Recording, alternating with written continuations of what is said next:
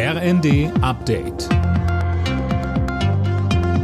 Stündlich neu. Auf den Punkt informiert. Ich bin Eileen Schallhorn. Guten Tag. In Berlin stehen demnächst Neuwahlen an. Das Verfassungsgericht hat die Wahl zum Abgeordnetenhaus, also die Berliner Landtagswahl, für ungültig erklärt. Mehr von Tim Britztrup.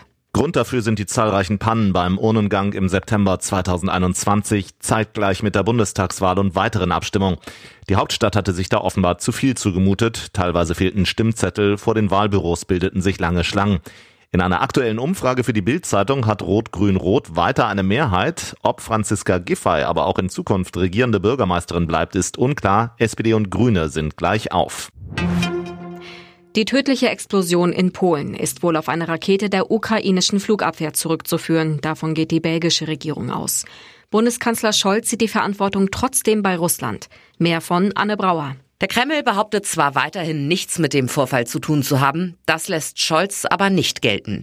Er sagte zum Abschluss des G20-Gipfels auf Bali, all das wäre ohne Russlands Angriffskrieg gegen die Ukraine nicht passiert. Russland hatte gestern erneut massenweise Raketen auf zivile Ziele in der Ukraine gefeuert.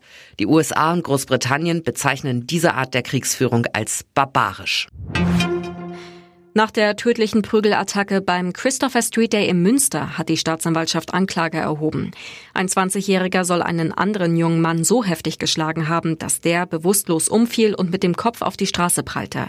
Das Opfer starb kurze Zeit später.